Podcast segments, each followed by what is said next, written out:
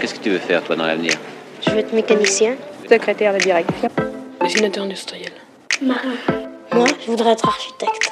Euh, je voudrais être standardiste parce que j'aime bien les téléphones. Euh, coiffeuse. J'aimerais être caméraman. Hôtesse de l'air. Euh, historien. J'aurais être cuisinier parce que la cuisine ça me plaît. Comme ça on est sûr de manger à sa faim.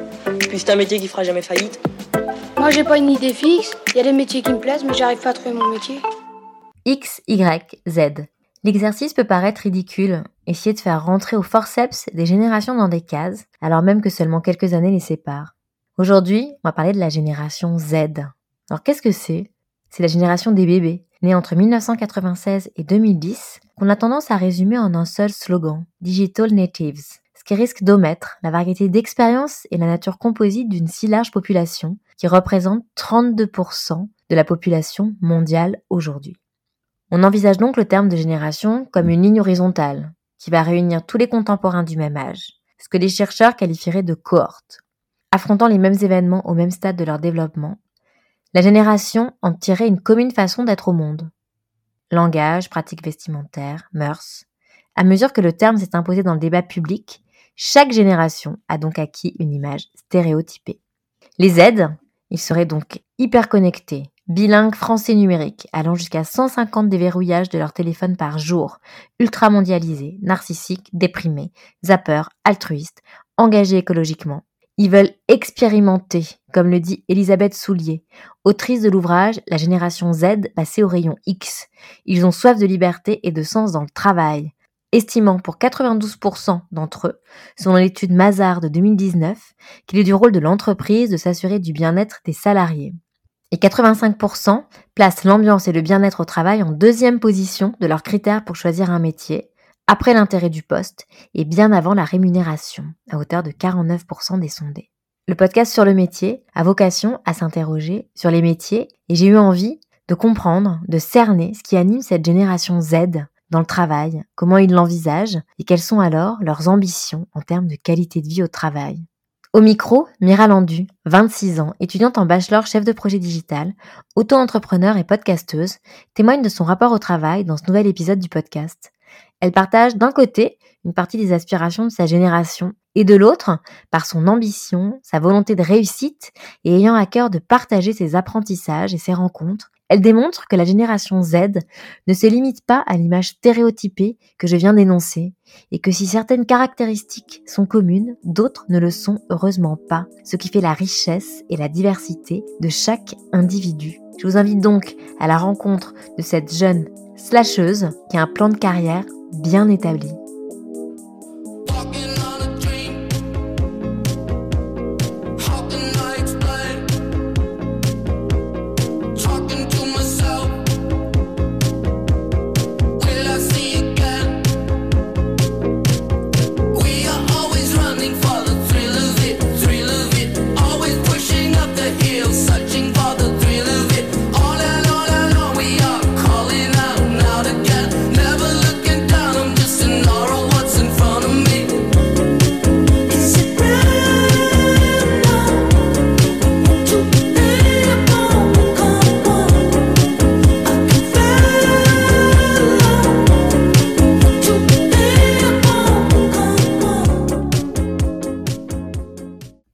Bonjour Mira. Bonjour Elvire. Merci beaucoup d'avoir accepté de participer au podcast sur le métier. Merci à toi de m'avoir invité surtout. Pourquoi toi, euh, tu as choisi des études dans la tech? Euh, Je choisis des études dans la tech parce que je savais que c'était un milieu assez prospère et dans lequel on n'allait jamais s'ennuyer. Et les métiers du numérique, c'est des métiers euh, passionnants pour la plupart, raison pour laquelle tous les techos écrivent euh, sur LinkedIn ou sur euh, Instagram ou partout où ils se présentent qu'ils sont passionnés. Et donc, ouais, parce que chaque jour, on apprend de nouvelles choses, chaque jour, c'est des nouvelles découvertes, et c'est vraiment top de pouvoir... Enfin, pour moi, c'est un plaisir de faire ce que je fais, donc j'ai choisi ce métier-là parce que j'avais l'opportunité de bosser d'où je veux, quand je, veux. En fait, c'est la liberté de, de, mouvement et de travail qui, euh, qui m'a attirée. C'est vraiment ça qui a guidé tes choix? C'était euh, te dire que tu serais un peu libre? Oui, et tout à fait. parce que le modèle de le modèle de travail, euh, je sais pas si je peux dire employer le terme simple ou ordinaire. Je crois que c'est plutôt ordinaire. Ben moi avec mon mindset ça ne me correspondait pas. Et voilà, à moins que sortie de mes études, je rentre dans une euh, entreprise du 440 où je sais que l'ambiance a tendance à être un peu différente. Euh, autrement, la vie, euh, la vie en entreprise telle que nos parents l'ont vécue, ça m'intéresse pas. Et pourquoi ça t'intéresse pas? Parce qu'il y a le train-train quotidien et euh, vu que je sais pas si c'est lié à ma dyslexie, mais j'ai une âme assez créative et euh, des, fois dans ma tête ça part un peu dans tous les sens, raison pour laquelle j'arrive à faire pas mal de choses euh, à la fois d'ailleurs. Mais je veux dire, si euh, je suis dans une entreprise et que je dois faire tout le temps la même chose et qu'il n'y a rien pour pouvoir m'exciter et me lever le matin, bah, je, je, je serais pas heureuse. Ouais, donc toi, euh, c'est le modèle de l'entreprise euh, avec une organisation un peu verticale, oui. très hiérarchique, où tu as un N plus 1, N plus 2, N plus 3 jusqu'à N plus 4, par exemple. Ça, c'est quelque chose qui te... Enfin, c'est une organisation dans laquelle tu te projettes absolument pas. Et c'est pour ça que, que tu t'imagines plutôt euh, soit travailler dans une entreprise, avoir une organisation plus horizontale, plus flat. Mais après, ce que tu aimerais, c'est plutôt rester très libre et être entrepreneur, c'est ça? Le, le, modèle euh, complètement vertical avec euh, plusieurs N plus 1 et non, bah c'est pas que ça me correspondrait pas, parce que dans les grandes boîtes, ça a tendance à être un peu différent. Quand je pense à grandes boîtes, je pense aux entreprises du CAC 40 et qui ont un état d'esprit un peu plus start-up, si je peux dire ça comme ça, que là encore, genre, je pourrais genre euh, y aller et tout, mais les autres, les modèles vraiment classiques, classiques, euh, j'ai peur de m'ennuyer. Et pourquoi tu as cette image que les entreprises du CAC 40, ils peuvent être dans des organisations plus flattes? Parce qu'ils ont tendance à faire une communication autour de ça sur les réseaux sociaux. Je pense que c'est ça qui, qui me fait dire que ça pourrait le faire plus dans ce type euh, d'entreprise. Et euh, des organisations du travail, on va être dans des organisations plus horizontales. Généralement, les entreprises, ils vont fournir deux types de reconnaissance. Souvent, c'est une reconnaissance qui va être liée au résultat. Donc, est-ce que tu produis suffisamment? Est-ce que tu assures un bon rendement? Mmh. Ou la reconnaissance qui va être liée à l'investissement dans le travail. Moi, j'ai l'impression que ta génération, elle est à la recherche d'autres formes de reconnaissance Totalement. au sein d'une entreprise. Je pense notamment à la reconnaissance existentielle. Mmh. Je sais pas trop ce que tu en penses. Euh, je pense que je suis complètement d'accord avec ce que tu dis parce que dernièrement, j'ai pu discuter avec euh, mon mentor Jean Cloteau et euh, en fait, il m'a précisé une chose, c'est que au fur et à mesure du temps, on va plus chercher des personnes euh, qui sont, euh, comment dire, des clones de ce qu'on attend d'eux, mais on va chercher la personnalité de chaque personne qui va bosser avec nous. Et que par rapport à ce que tu dis, ben ça rejoint un petit peu euh, aussi euh, les besoins de grandes entreprises euh, qui, qui, qui ont compris en fait l'intérêt d'avoir des personnes qui sont euh, 100% eux-mêmes et qui peuvent donner aussi leurs idées à l'entreprise afin qu'elle puisse glow up, pour qu'elle puisse être élevée. Et mmh. Du coup, oui, c'est recherché et par les entreprises et par la nouvelle génération et je pense que ça pourrait très bien matcher. Ouais, parce que la reconnaissance existentielle, c'est la reconnaissance du salarié comme une personne humaine et comme un individu avant tout. Oui, totalement. effectivement, ouais, avec toutes ses spécificités. Toi, tu as évoqué le fait que tu étais euh, dyslexique. Oui. C'est quelque chose qui est très valorisé euh, outre-Atlantique. Oui. Moins en France. C'est quelque chose dont tu arrives à parler, toi, simplement, même euh, si tu as l'occasion de passer des entretiens? Bah, tu dis assez facilement? Ouais. Bah, en fait, c'est à partir de l'année dernière que j'ai pu mettre seulement un terme sur ce que j'avais. Et donc, euh, est-ce que j'ai du mal à en parler? Non. Parce que, en fait, dans la vie de tous les jours, j'ai vraiment pas de mal à dire euh, mes faiblesses. Parce que quand. Alors, j'ai eu une éducation chrétienne et chez nous, on n'a pas une vision de les, des faiblesses comme étant quelque chose de négatif. On a une vision des faiblesses comme étant quelque chose qui peut aider les autres qui sont dans la même situation à pouvoir s'en sortir. Exact. Et toi, justement, dans ton rapport au travail, donc aujourd'hui, tu as fondé donc, ta boîte, hein, tu es auto-entrepreneur, et donc tu accompagnes les entreprises dans... La digitalisation de leur business, oui. Donc je, fais, je propose tout ce qui est création de site internet et gestion de e-réputation, c'est la majorité des choses qu'on me demande. Et autrement, j'ai aussi d'autres prestations de services qui est l'audit SEO technique, en gros, pour euh, faire l'analyse d'un site et savoir pourquoi est-ce qu'il n'est pas en tête de page, euh, etc. Et comment tu prospectes alors ou on, te contacte par LinkedIn? Alors, euh, vu que j'ai été aussi auto-entrepreneur dans la restauration, mmh j'ai l'habitude de bosser avec ce qu'on appelle des apporteurs d'affaires. Et je pense que je vais garder ce modèle-là. Parce que c'est celle qui me convient le mieux je ne veux pas euh, prospecter. J'ai pas, j'ai pas le temps et, et même euh, rentrer dans, un, dans une discussion de négociation pour convaincre une personne de bosser avec moi, ça m'intéresse pas. Moi, euh, ma toute première cliente, elle est venue à moi par le biais de LinkedIn et on a pu très bien bosser ensemble. Alors, je vais te passer une archive qui est la tradition dans l'émission. C'est issu d'une émission de France 3 qui s'appelle Grand Format. Ça date de 2016. On est avant le Covid. Et ça parle justement de la génération Z. Un professeur à l'EDEC qui va parler de ta génération et j'aimerais bien que tu réagisses après. On a cette envie mmh. d'indépendance, on n'a pas envie d'être soumis à une autorité, à des décisions stratégiques d'une entreprise.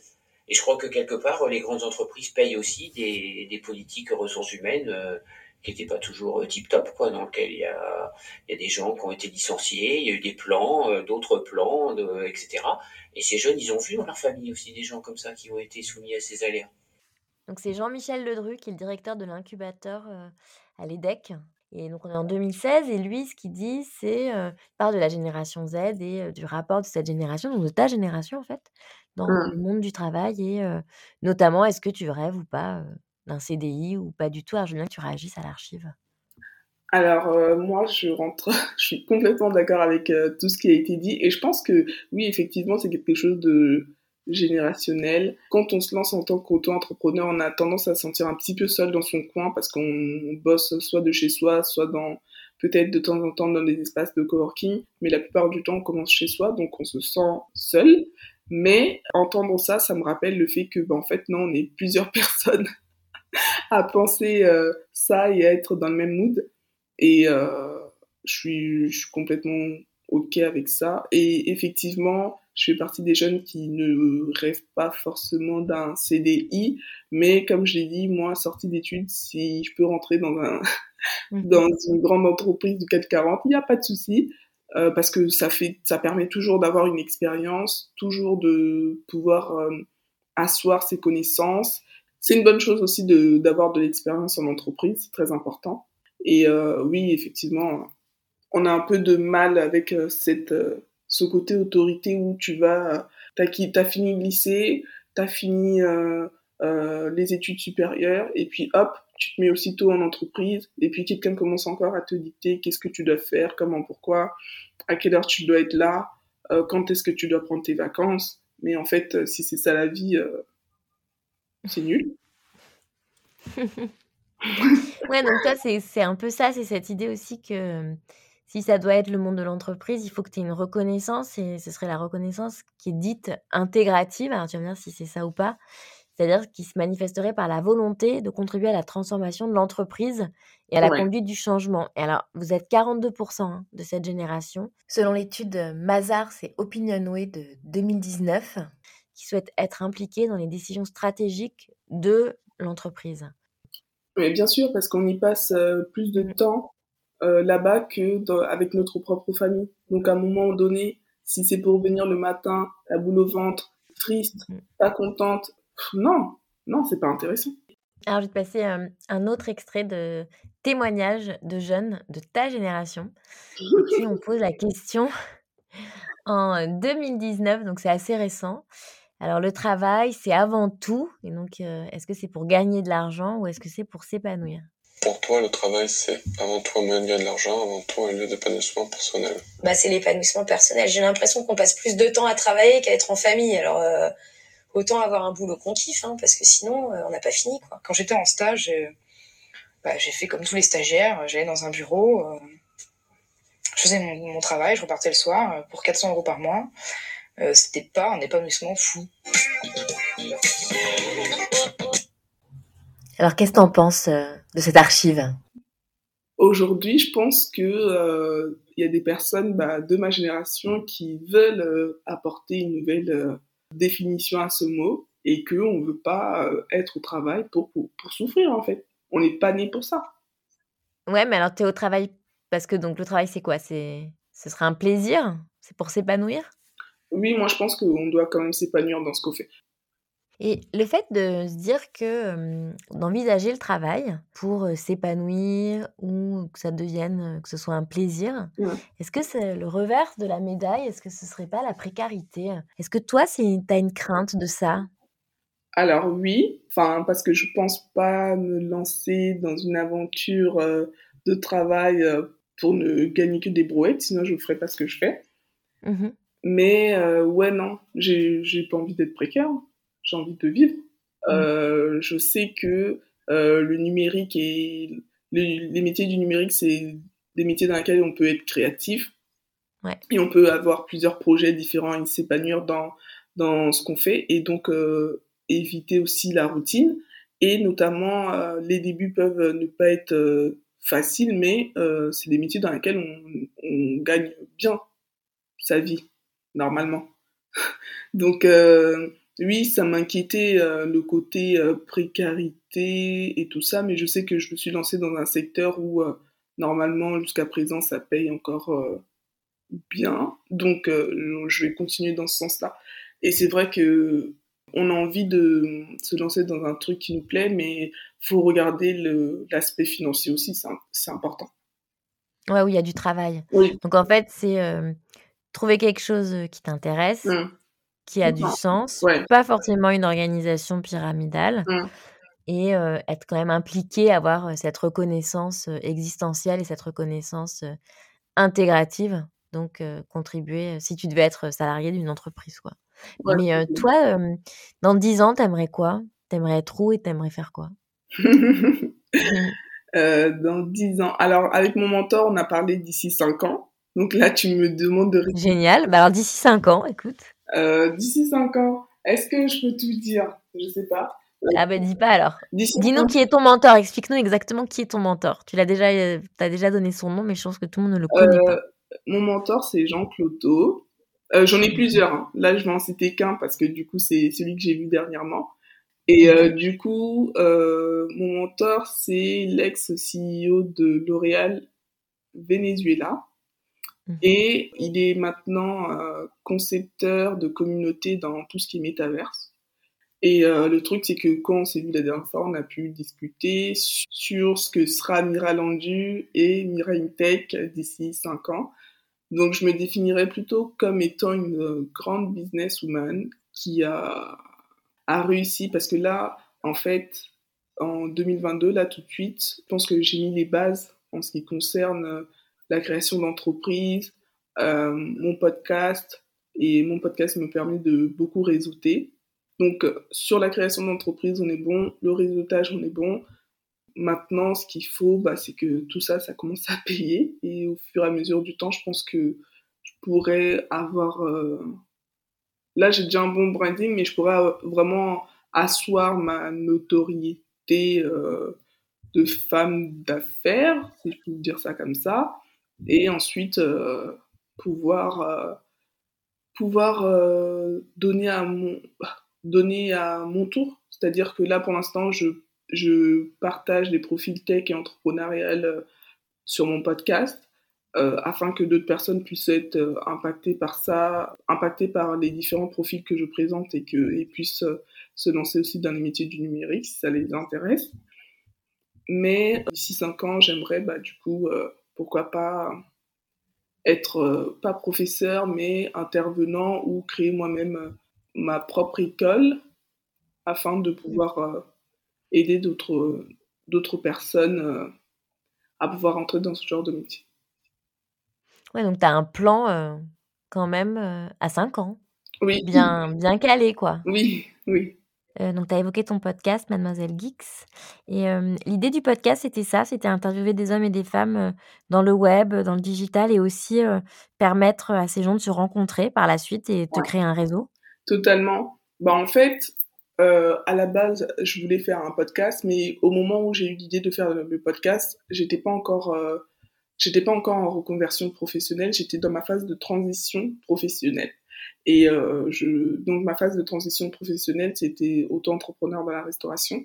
Et puis au final, j'ai attendu de, de rentrer de- dans l'école dans laquelle euh, je suis actuellement pour pouvoir euh, justement euh, avoir d'abord un an de compétences dans les secteurs du web. Et ensuite, après ça, en deuxième année, j'ai lancé mon podcast et je voulais que ça ait de l'impact sur d'autres personnes qui ne connaissent pas les métiers du numérique pour qu'ils puissent s'y intéresser et rentrer dedans parce que c'est des métiers dans lesquels on peut s'épanouir et notamment bien gagner aussi sa vie. Et ça, c'est quelque chose que tu aimerais garder? Garder, c'est-à-dire garder. Continuer? Continuer? Ah oui, bien sûr. Ah non, mais Mademoiselle Geek, c'est mon bébé. Ouais, donc j'ai l'impression que finalement, plus qu'un métier, c'est des missions Oui. qui t'intéressent et euh, le fait que ça change finalement. Oui, totalement. Oui. Parce que, tu vois, je sais qu'il y a, selon l'étude euh, Mazars et Opinionway de 2019, qui disait qu'il y avait 44% de ta génération qui ne savaient pas s'ils souhaitaient exercer le même métier toute leur vie. Mm. Moi, quand je t'écoute, j'ai l'impression que tu vois pas ton, ton travail, ton futur et même ce que tu fais aujourd'hui, c'est c'est plusieurs métiers ou plusieurs missions. C'est plusieurs missions. Et en fait, comme je suis dans les métiers du numérique, et que dans les métiers du numérique, on peut faire plein de choses, Oui. et, et c'est ça qui, qui est bien, en fait. Mm. Parce que autant aujourd'hui, euh, je suis chef de projet digital, autant demain, je peux suivre une formation et devenir euh, data science, autant Mm. demain, je peux devenir euh, digital communication manager. Enfin, je peux Mm, mm. vraiment changer de casquette à ma guise, et c'est ça Oui. qui est top. C'est pas comme, comme si tu étais boulanger et puis demain tu voulais devenir poissonnier, tu vois. Je vais te poser les cinq dernières questions. Ok. T'es prête? Oui. Comment tu définirais euh, tes missions ou quels mots-clés définiraient euh, ton ou tes métiers? Là, tout de suite, dans ma tête, il y a le mot success, successful.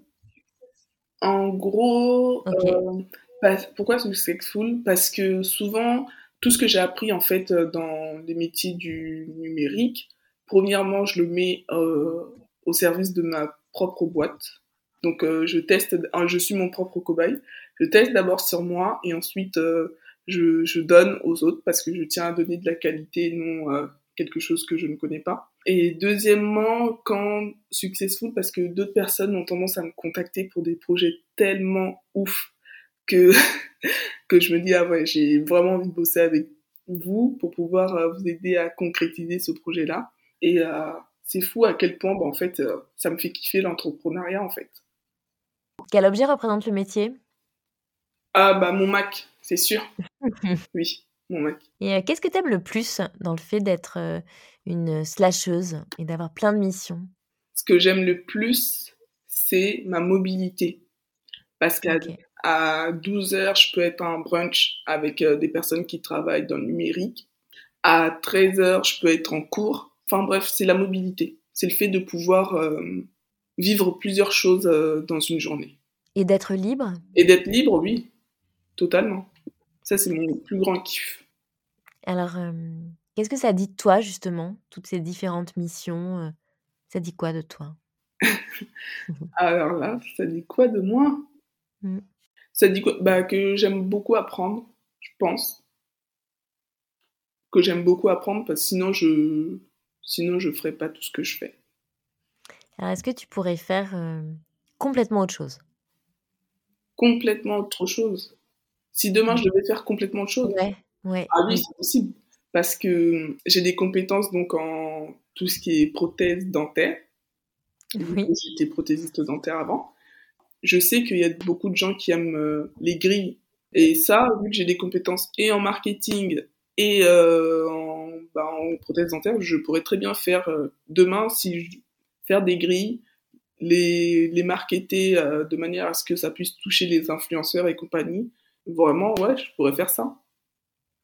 Donc toujours quand même dans le digital. Hein. Oui. Est-ce que tu as amené une citation qui t'inspire et qui te fait penser au métier? Oui. Alors j'en ai même deux, mais si tu veux, je t'en donne qu'une. Vas-y, donne-en deux. T'as le droit. Alors, le premier que j'ai marqué sur mon site, c'est comme la réputation d'un individu. Vous vous faites une réputation en essayant de bien faire les choses les plus difficiles à accomplir, de Jeff Bezos. Ok. Et la deuxième, c'est une marque, c'est juste une image et les images finissent toujours par rejoindre la réalité à un moment donné ou à un autre. Elon Musk. Ok, pourquoi tu as choisi ces deux citations de ces deux personnalités? Parce qu'elles me ressemblent. Toutes les deux américaines. Parce qu'elles me ressemblent. Parce qu'elles me ressemblent. Et en plus de ça, je pourrais en citer un troisième. Donc, il dit, le personal branding, ça ouvre des portes que tu n'as pas imaginées. Et ça, je comprends pas que les gens comprennent pas ça. Ou ça m'a marre.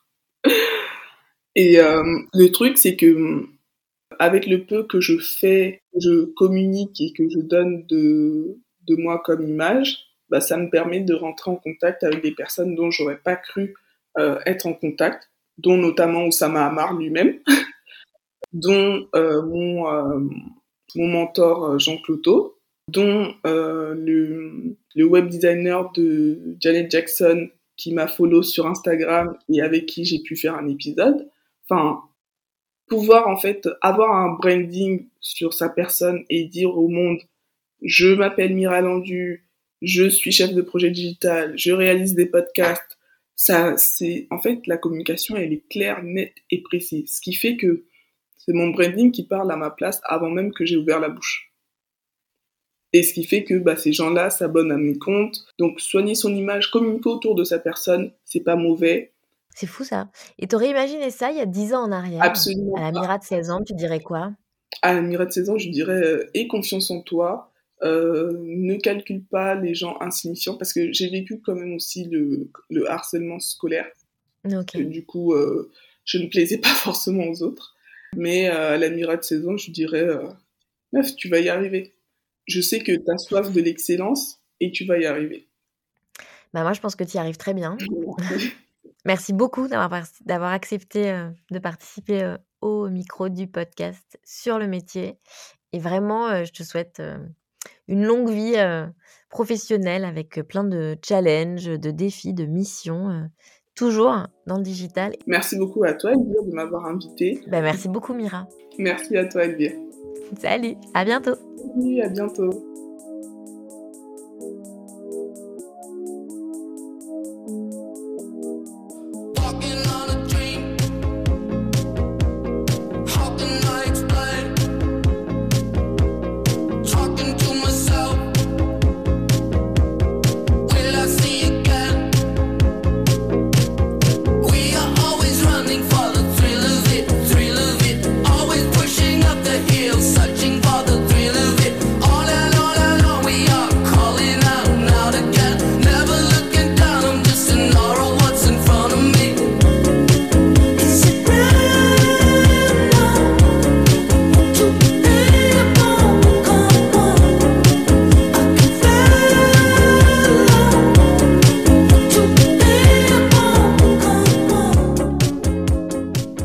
Cet épisode vous a plu, n'hésitez pas à le mentionner avec des pouces, des cœurs et des étoiles sur vos plateformes d'écoute préférées. Et pour suivre les coulisses du podcast, rendez-vous sur le compte Instagram sur le métier podcast ou sur le site internet sur le métier.com. Un grand merci à Lina pour son aide précieuse. Je vous donne rendez-vous la semaine prochaine pour un nouvel épisode autour des métiers. À la semaine prochaine! Qu'est-ce que tu veux faire, toi, dans l'avenir? Je veux être mécanicien. Secrétaire de direction. Dessinateur industriel. Marin. Moi, je voudrais être architecte.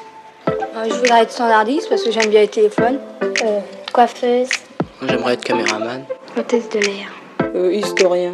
J'aurais être cuisinier parce que la cuisine ça me plaît. Comme ça on est sûr de manger à sa faim. Puis c'est un métier qui fera jamais faillite. Moi, j'ai pas une idée fixe. Il y a des métiers qui me plaisent, mais j'arrive pas à trouver mon métier.